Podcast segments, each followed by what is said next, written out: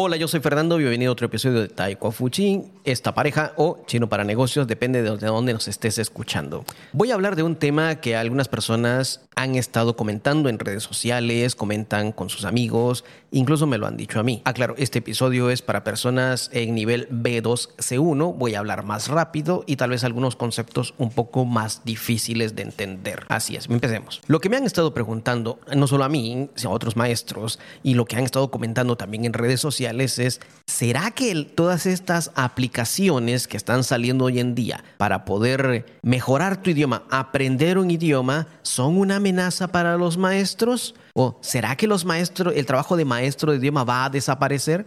Puedes ver muchos videos, artículos hablando sobre la inteligencia artificial y muchas aplicaciones que te ayudan a aprender idioma y muchas personas siguen con esta idea de es una amenaza para los maestros o los maestros de idioma van a desaparecer. Puede que sí y puede que no. Lo voy a aclarar en un momento. La otra cosa que han estado comentando es, por ejemplo, hay aplicaciones que lo que hacen es das tu discurso o das tu charla o das un haces un audio o un video incluso hablando en tu idioma natal, en tu idioma nativo, sea chino, inglés, español, turco o lo que sea. Y hay aplicaciones que lo que hacen es tomar tu voz, tomar esa imagen que tiene de tu voz y lo, y lo que hacen es traducirlo, al, o a traducirlo a otro idioma. Por ejemplo, yo hablo español, hago una charla o un pequeño video, grabo un pequeño video de un minuto hablando español y toma todo lo que es la imagen de mi voz, toma toda esta eh, gráfica de mi voz y lo que hace es modularla y traducirlo a inglés.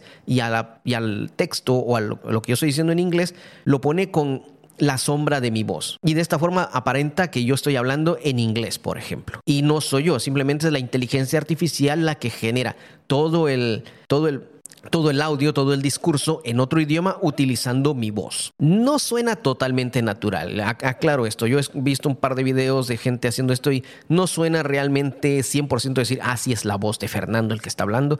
Mm, es parecido, se siente un poco falso aún, pero sí da la sensación de que estás hablando el idioma. También he visto personas que están hablando en chino y eh, hacen esta transformación de su, de, su video, del audio, del audio de su video y parece que estarían hablando, que estuvieran hablando en inglés o cualquier otro idioma. Y algunas personas dicen, ¿para qué voy a...? No necesito estudiar inglés, no necesito estudiar chino, no necesito estudiar español, porque ya tengo una aplicación o un programa, un software de inteligencia artificial que hace esta transformación.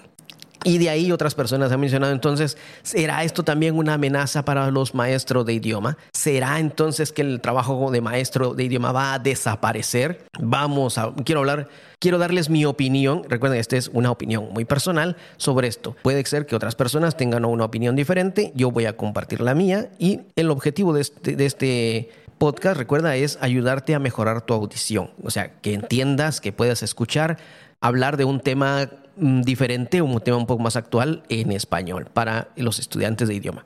O si eres una persona que habla español, un nativo de español, pues esto te lo comparto para que sepas si tu carrera como maestro puede tener futuro desde mi punto de vista o si es necesario que en verdad contrates un maestro, busques un maestro. Bueno, empecemos. Mi opinión. Desde el primer punto, las aplicaciones pueden o no pueden sustituir al maestro de idioma. Empecemos definiendo qué es un maestro de idioma. Un maestro de idioma no es aquel que solo se va a parar delante de la clase y va a empezar a hablar y hablar y hablar y hablar sin que haya interacción de parte de los estudiantes. Esta persona no está enseñando un idioma, está explicando lo que es un idioma, no es enseñar hago la diferencia. Enseñar un idioma significa que yo te voy a ayudar a conocer la, gramática y cómo utilizarla en una situación, hacerte hablar, corregirte, corregirte tu forma de hablar.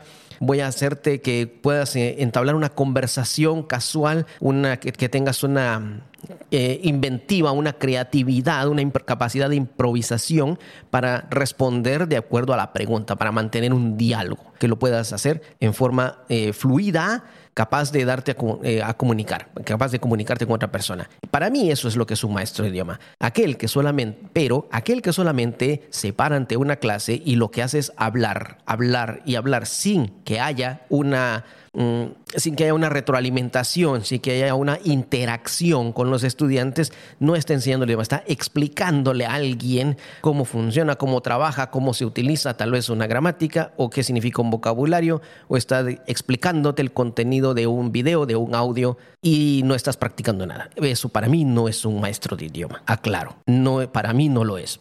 alguien puede tener una opinión diferente, es libre de tenerla. Estoy diciendo que esto es mi opinión. Entonces, las aquel, aquel voy a hacer, no lo ven, pero entre comillas, que se llama maestro, pero que nunca hay interacción, este sí puede llegar a desaparecer. Este sí se ve amenazado. Este sí va a tener un futuro muy negro o ni siquiera va a tener un futuro, va a caer en un abismo, porque las aplicaciones van a hacer lo mismo que él está haciendo, es exactamente lo mismo, no hay ninguna interacción, solamente las aplicaciones le van a ayudar a la persona a repetir, repetir y entender y le van a explicar lo que está haciendo, pero no va a haber interacción, no hay creatividad, no hay improvisación, no hay comunicación. Pero aquel maestro que en su clase sí se dedica a que haya una interacción, a una interacción con los estudiantes, que haya esa retroalimentación, que haya esa capacidad de comunicación, de improvisación, capacidad de saber cómo preguntar y cómo responder, diferentes formas de preguntar, diferentes formas de responder, y que le ayuda a que a través de ejercicios, de juegos o repeticiones, si lo quieres decir así también, de diferentes situaciones, de crear escenarios, el estudiante sea capaz de hacerlo de forma fluida y natural, ese maestro no se va a ver amenazado por las aplicaciones que están saliendo hoy en día, incluso por las aplicaciones de inteligencia artificial. Porque ese toque humano, la capacidad humana de improvisación, a la fecha, a la fecha que estoy grabando este podcast, posiblemente en unos años lo veamos diferente, la tecnología avance, pero a la fecha todavía no lo puede hacer exactamente, no lo puede hacer perfectamente cualquier tecnología. La capacidad de improvisación es una capacidad humana que es muy difícil que se replique. Quizás lo pueda hacer en un futuro. Las máquinas lo hacen a base de aprendizaje, lo hacen aprendiendo y aprenden muy rápido, sí, pero la capacidad de eh, ellos no improvisan, las máquinas no improvisan. Las máquinas trabajan a través de un de un, de un protocolo, de un, de, un código que los hace aprender a base de retroalimentación súper rápida. ¿Sí? ¿Sí me entienden?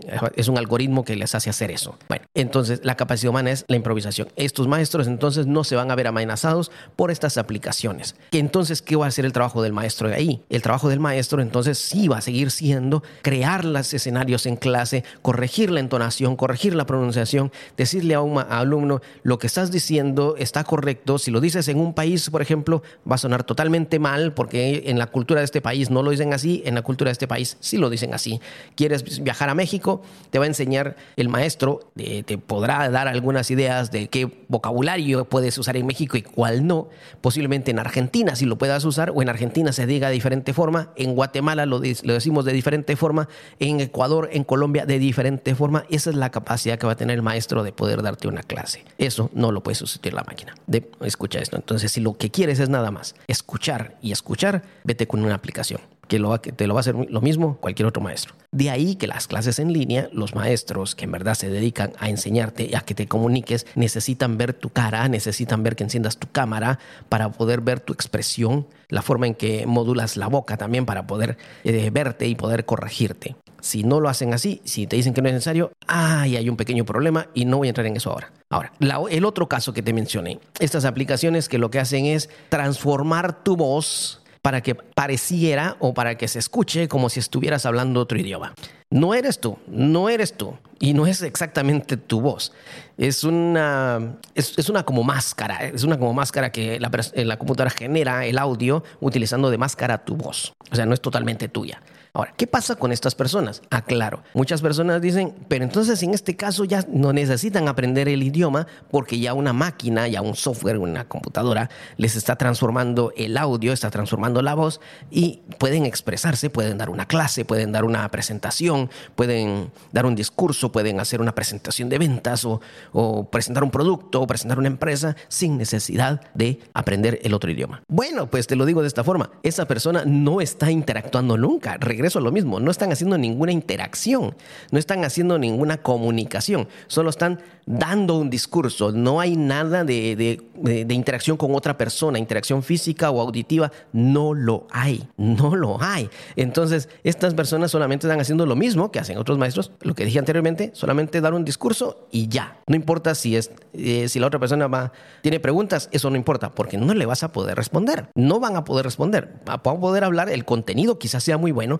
lo que vas a escuchar va a ser muy bueno, es como una película doblada prácticamente, pero eh, generado por computadora y no vas a poder preguntarle nada porque no te va a poder responder. A menos, a menos que la tecnología venga, eh, y me imagino que esto será ya muy pronto, eh, cuando digo muy pronto me refiero a tal vez un par de años, si no es que menos, que las personas puedan hablarle y la persona escuche eh, la traducción directa a su propio idioma, como en las películas de, ciencia ficción, donde una persona, escuchas que un alienígena habla en un idioma extraño, ellos tienen un aparato que lo que, es, lo que hace es traducirles automáticamente lo que la persona dice y entonces pueden comunicarse de esta forma.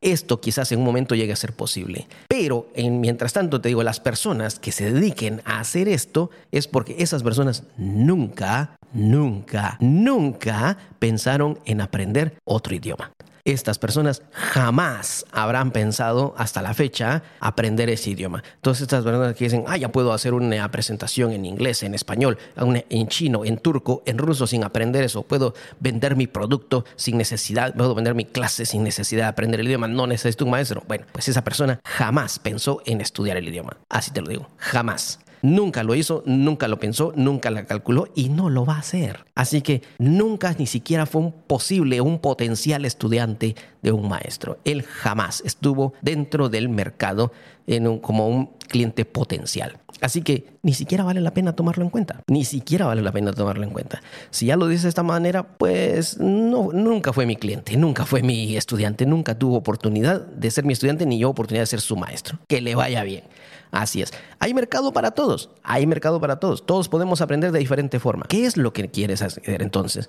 Si como estudiante, como posible estudiante, si te has planteado aprender un idioma y lo que buscas es a través de aplicaciones, ve por ahí, vas a aprender, vas a, vas a entender, vas a tener las palabras, pero no te vas a comunicar. Vas a necesitar siempre a alguien, buscar un intercambio de idioma, buscar un maestro que te vaya corrija, una persona nativa o no nativa, pero alguien que hable el idioma para poder comunicarte y evaluar si todo lo que has aprendido por medio de la aplicación es real o lo estás haciendo bien. Porque si no vas a hacer como te lo voy a poner este ejemplo, como los eh, videos, eh, no sé si recuerdas estas películas eh, animadas de Goofy o Tribilín, como le dijeran en tu país. En Guatemala le decíamos Tribilín, en inglés le, se llama Goofy. Cuando quería aprender, por ejemplo, a bailar, a, hacer gimnasia, ¿qué era lo que ponía? Él ponía un disco. En ese tiempo era un disco de acetato y sobre eso iba, iba, iba practicando, iba hablando, iba haciendo ejercicio. No había comunicación, solo le iban hablando y escuchando. Eso es lo que vas a, eso es prácticamente lo mismo que una aplicación. Vas a necesitar después la interacción humana para saber si todo lo que has hecho es correcto o ver si lo estás haciendo de la forma correcta para que haya una corrección.